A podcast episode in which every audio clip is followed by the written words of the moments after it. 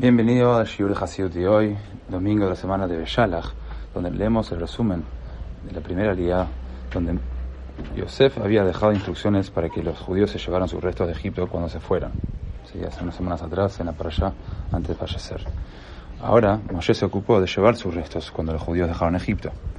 Los restos de Yosef fueron eventualmente enterrados en Shechem. Dice el versículo en la liá de hoy, Bekach Moshe Tatmot Yosef Imo. Moshe tomó los huesos de Yosef con él.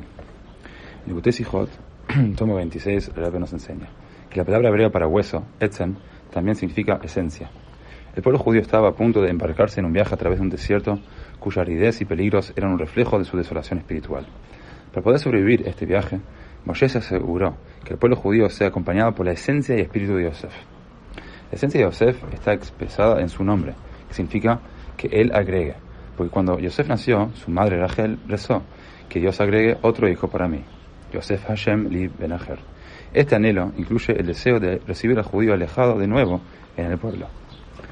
En un sentido más general, incluye el deseo de transformar toda la realidad mundana en un vehículo para la santidad para que fue originalmente creada.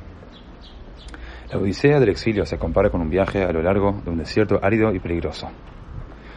Para que podamos proseguir a través de periodos de desolación espiritual, debemos ver el ejemplo de la esencia de Yosef.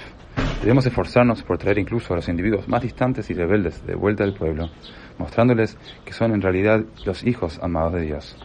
Cuando nos mantenemos fieles a este objetivo, se nos asegura que al fin ningún judío será dejado atrás.